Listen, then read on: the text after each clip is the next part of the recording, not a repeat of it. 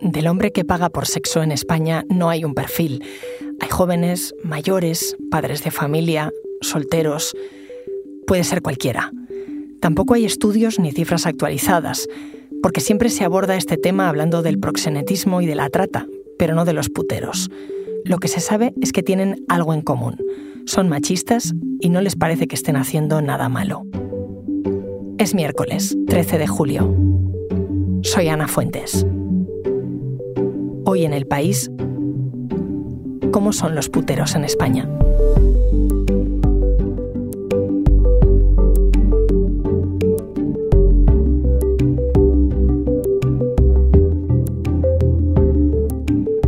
Isabel Valdés es mi compañera del país especialista en temas de género. ¿Qué tal, Isabel? Hola, Ana. Muy bien. ¿Y tú? Hace unos días publicaste un artículo que se titulaba Retrato del putero en España. Eh, no estamos acostumbrados a decirlo así.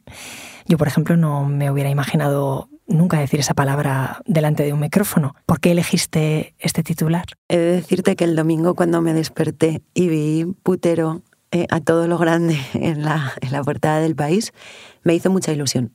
Me hizo mucha ilusión porque es lo que son.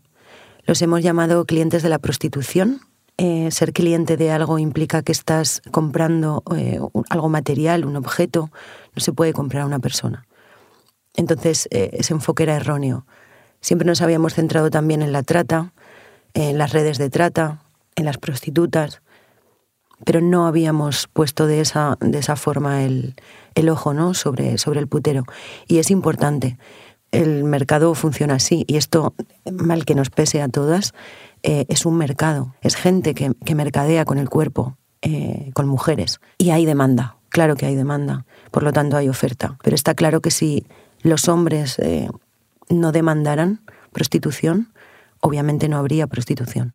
¿Ha sido fácil escribir de este tema? No, ha sido, ha sido muy difícil a nivel logístico, digámoslo así. Ha sido también muy difícil a nivel profesional e incluso un poco a, nivel emocional. Eh, a nivel logístico tuve muchísimos problemas para encontrar gente que quisiera hablar de este tema. Eh, a nivel profesional era muy difícil eh, también ilustrarlo porque ten en cuenta que siempre hemos hecho fotos de mm, polígonos, de calles, de mujeres en situación de, de, prostitución en cualquier esquina, pero muy pocas veces habíamos intentado hacer fotos de puteros entrando a un puticlub. Entonces con esto también tuvimos un pequeño debate de si pixelar o no pixelar las caras de esos hombres que se ven en la foto. Yo estaba totalmente en contra. Estar en la calle eh, son hombres adultos mayores de edad. Le preguntamos a la gente a la que le hacemos fotos eh, en Callao cuando va a llegar la Navidad o cuando están de rebajas. Toda esa gente mayor de edad sale en nuestra foto sin problema. Estos hombres entiendo que también piensan que no están haciendo nada malo, no, no pixelarlos de alguna manera yo sentía que los estábamos protegiendo y yo no quería sentir eh, que protegíamos a los puteros. Dices que ha sido muy difícil por muchas razones, pero al final ¿Lo conseguiste? Sí, eh, lo conseguí. Esto tiene truco porque mm, conseguí contactar con varios puteros porque eran conocidos de conocidos. De otra manera, yo no sé si hubiera conseguido eh, hablar. Hablé con tres al final que me explicaron largamente. Solo dos de ellos entraron en el reportaje, porque el tercero, una semana y media más o menos después de hablar con él, me mandó un WhatsApp y me dijo, no quiero aparecer en el reportaje, incluyó un te denuncio si lo haces. Y obviamente yo sin su permiso no iba a incluir su testimonio. Entonces no voy a poder escucharlos aquí. No. De hecho, les pedí en inicio ¿no? que me dejaran grabarlos porque como vosotros existís con nosotros, pensé que a lo mejor en algún caso los podía convencer. No me dejaron grabarlos, por supuesto, no me han dejado poner sus nombres. Eh, hay uno que me dejó decir que, bueno, que vivía en Andalucía, aunque no es andaluz, y, mm, el otro ni siquiera quería que dijera dónde nació, eh, ni a qué se dedicaba específicamente, o sea, no quería que apareciera nada que pudieran dejar ver quién era. Este último hombre del, que no quería dar ningún detalle suyo era Manuel, no se llama Manuel, pero me pidió que le pusiéramos Manuel y su argumento era que no quería ser señalado como putero, no quería que todo el mundo supiera que, que iba de putas. ¿Te deja Manuel contar algo de a qué se dedica, qué edad tiene? Bueno, Manuel va a cumplir 31, su grupo de amigos está más o menos en, ese rango de, edad y me dejó decir que trabaja en el sector primario. ¿Qué más te contó Manuel? Pues me contó toda la historia, ¿no? O sea, me contó cómo surge eso una Navidad de hace una década, cómo fue algo para ellos totalmente, fíjate la palabra que te voy a decir, inocente. Inocente. Sí, para ellos era algo inocente. Habían crecido, digamos, en un ambiente en el que a su alrededor todo el mundo, todos los hombres que ellos conocían, acudían a la prostitución, así que ellos en modo fiesta, porque es como lo ven, se fueron a, a un puticlub. Aquello quedó como una especie de ritual, ritual de iniciación o de mantenimiento de los grupos de hombres. Iban cada, cada año dos veces. Llegaron a ir incluso en pandemia, eh, que era lo peor, ¿no? En el 2020, lo peor de la pandemia de COVID. No fallan nunca a su cita. Sí me contó que eh, este grupo había ido, digamos, cambiando. Al principio eran todos, la pandilla, ¿no? La pandilla de aquel, de aquel momento y con el tiempo pues unos se fueron bajando de, esa, de ese grupo y otros se fueron, otros se fueron sumando. Em, ¿Ellos se llaman a sí mismos puteros? No, ni muchísimo menos. Además se ofenden cuando tú les llamas así o les dices que son eh, puteros. El otro hombre con el que hablé, eh, el que no es andaluz pero vive en Andalucía desde hace muchísimo tiempo, se enfadó muchísimo porque mm, él no veía violencia en nada de lo que hacía. Me increpaba por teléfono me decía, qué violencia, qué violencia. Estaba enfadado porque él consideraba que además se portaba bien eh, con las chicas a las que iba a ver. Entonces, en este Mare Magnum no hay un perfil demasiado concreto. ¿Ah, no? No, desde hace años expertas e incluso mujeres que han conseguido salir de, redes de trata explican que son de edades variadas, eh, ciudades y pueblos. Hay toda una serie de cuestiones que sobre todo eh, tienen un, mismo foco, ¿no? un mismo fondo. Y es que ellos lo ven como algo dentro de, de su ocio, de su entretenimiento. Tú y yo nos podemos ir al cine o al teatro o a tomar 20 cervezas y ellos van a prostíbulos. Entonces, eh, una de las expertas, que es Rosa Cobo, una socióloga, me explicaba precisamente esto, que cuando ellos eh, lo enmarcan dentro del ocio y el entretenimiento, lo que hacen es despolitizarlo. Y cuando algo se despolitiza, se normaliza. Para ellos no hay obstáculo para, para hacer algo así.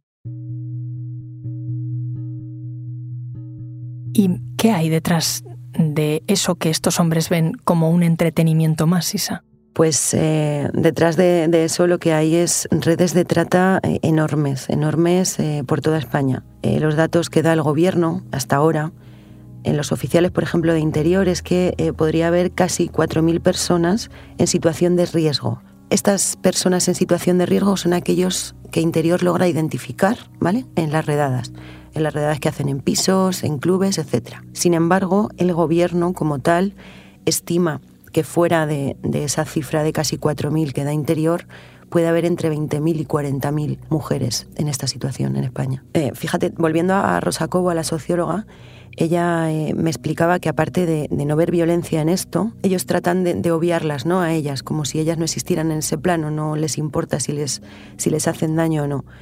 Eh, y además tienen muchísimos argumentos. Como explica que podían ir desde mm, a ellas les encanta, yo lo hago muy bien, o uno que de verdad a mí me fascinaba, que es todo el mundo lo hace, porque yo no? ¿Y con los años han variado esos argumentos? Sí, eh, esto también, a mí esto me parece terriblemente importante, porque hace unos años, bueno, digamos hace décadas, eh, el argumento este de la sexualidad irrefrenable del hombre funcionaba mucho, estaba muy extendido. Ahora, sin embargo, se habla de libertad, de la libertad de dos personas con necesidades distintas eh, que se compensan la una a la otra. Y con la palabra libertad legitiman esa violencia. Dos necesidades, te refieres a la necesidad económica y a la necesidad física. Claro, es que ellos lo ven como una necesidad, en realidad no lo es, porque eh, cuando yo he hablado con, gente ya fuera de la prostitución, como por ejemplo Amelia Tiganus, eh, ella me explica muchísimas veces y me lo repite siempre que lo que ellos ven como una necesidad no lo es. Nadie tiene una necesidad sexual. Hay muy pocas necesidades en esta vida. Comer, respirar, o sea, las necesidades fisiológicas para sobrevivir. Lo demás son complementarias. Pero ellos entienden que tienen una necesidad sexual y ellas tienen una necesidad económica. ¿Qué dicen ellas, las mujeres que se prostituyen, Isa?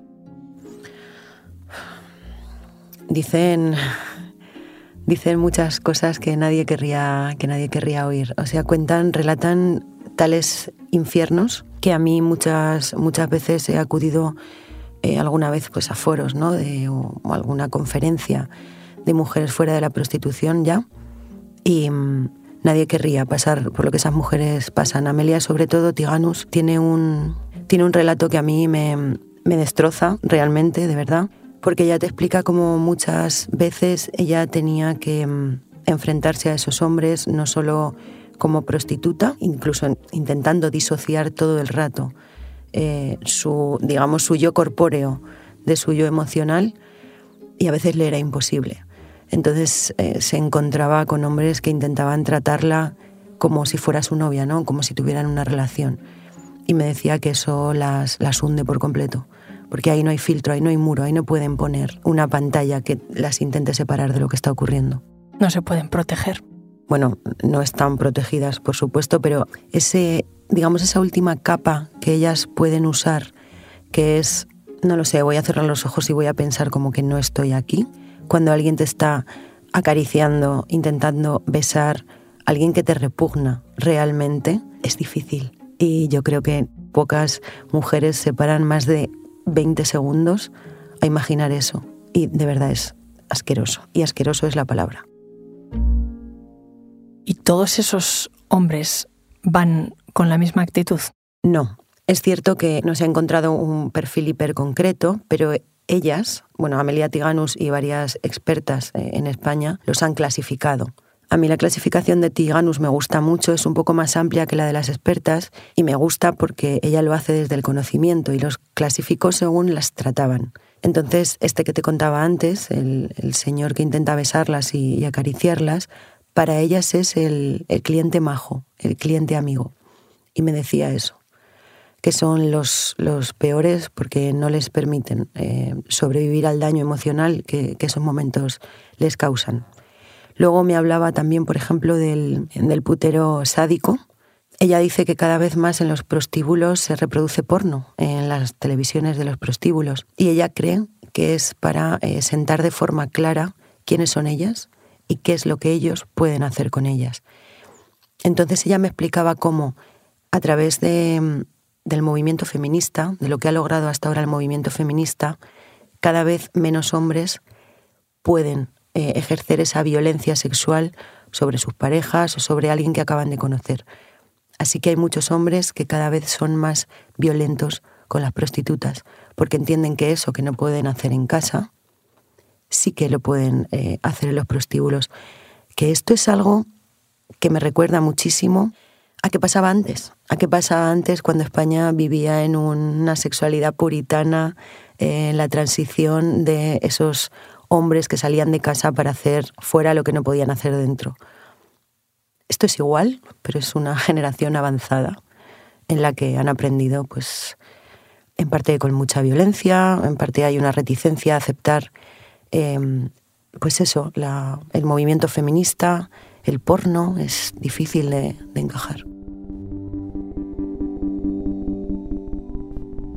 Isabel, ¿Estos hombres están haciendo algo ilegal en España? Por el momento no. La prostitución es alegal en este país, eh, no, está, no está regulada por el momento, aunque eh, sí que, por ejemplo, los ayuntamientos, desde que entró la ley Mordaza, sí que tienen forma de, multar a los puteros. Eh, lo que sí está penalizado, es un, es un, delito dentro del Código Penal de dos a cinco años de cárcel, es todo lo que tiene que ver con el proxenetismo, ¿vale? El lucro Em, que estos hombres hacen del trabajo sexual que obligan en la mayoría de ocasiones a hacer, hacer a las mujeres. Eh, ahora nos estamos viendo en un momento en el que em, el PSOE hace, pues no sé si fue hace un mes más o menos, presentó una modificación del Código Penal que persigue esto, ¿no? Eh, em, el objetivo es abolir la prostitución. Abolir la prostitución en este país significaría perseguir al putero, perseguir al proxeneta y proteger eh, a las mujeres. Entonces el debate legislativo se está abriendo, pero eh, hay, tienen sus diferencias. ¿Cuáles son esas diferencias? Mayoritariamente todo el, todo el Parlamento, digámoslo así, quiere la abolición de la prostitución. pero hay una parte regulacionista. Entonces, mientras que los dos partidos mayoritarios, PP y PSOE, quieren la abolición y una parte de Unidas Podemos, sí que hay otras facciones, digamos, de, de Unidas Podemos que optan por la regulación. Explícame qué implicaría abolir y qué implicaría regular la prostitución. En la abolición de la prostitución, eh, que todo el mundo cree que es algo así como prohibir, no hay, prohibiciones, hay una persecución del delito, del delito de proxenetismo, del delito de intentar acceder al cuerpo eh, de una mujer. Abolir es desterrar una práctica. Eso digamos que, es abolir, desterrar algo de, nuestras vidas. Mientras que regular eh, implicaría reconocer el trabajo sexual de las mujeres. Es decir, reconoceríamos como un trabajo válido vender el cuerpo. El tema, Isabel, es que se quiere regular, algunos sectores, como dices, quieren regular, pero ¿regular qué? Porque antes me decías que no hay datos, eh, no se estudia la prostitución en España. ¿Por qué no tenemos datos de los puteros, por ejemplo? La respuesta oficial, y te voy a dar la respuesta que a mí me dio el Ministerio del Interior cuando yo hice esa pregunta, ¿por qué no hay datos de esto? Su respuesta fue precisamente porque no es un delito. Y como la prostitución no es un delito, el gobierno no recoge datos sobre algo que no es un delito. Cosa con la que yo no estoy de acuerdo. Es decir, hay muchísimas cosas en este país que no son delito, sobre las que se tienen muchísimos datos. Véase mm, el deporte que hace la gente, cuánto se fuma o cuánto se consume eh, en un bar. Sabemos todo eso. Pero no hace años que no se pregunta, por ejemplo, en el CIS o en el INE sobre esta cuestión. Y entonces, cuando hablamos de estos hombres que están pagando por sexo, ¿qué datos estamos utilizando? Eh, no sabemos cuántos son en realidad. En realidad, no. O sea, certezas hasta ahora no tenemos. Em, España se ha estado manejando con un porcentaje eh, que yo tuve que ir muy atrás para lograr averiguar de dónde salía, ese 39%, que a mí me espantaba. Significaba que casi la mitad de los españoles, así puesto como se decía, acudían a la prostitución. Eh, no es cierto. Ese dato es de 2003. O sea, ese dato viene de hace dos décadas y ni siquiera en aquel momento em, se sabe si ese dato eh, está asentado o no, es cierto. Entonces, revisando todos los estudios que hay eh, hasta ahora, eh, hasta ahora es el INE 2003, el CIS 2008, el último, el INJUVE, que es de 2019-2020, ahí sí, ahí hay un porcentaje que se repite, más o menos de forma estable. Es el 5%. El 5% anual, es decir, más o menos un millón de hombres en España pagan por prostitución, han pagado por prostitución en el último año. ¿Cuántos lo han hecho a lo largo de la vida? No lo sé. No, no, en este momento, en 2022, em, no hay ninguna cifra que podamos dar como absolutamente cierta. Isabel, gracias. De nada. Espero que otra vez para otra cosa menos dolorosa.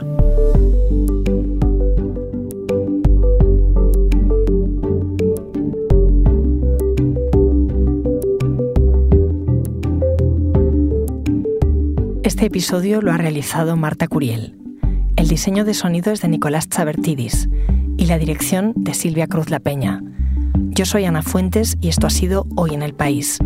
De lunes a viernes volvemos con más historias. Gracias por escuchar.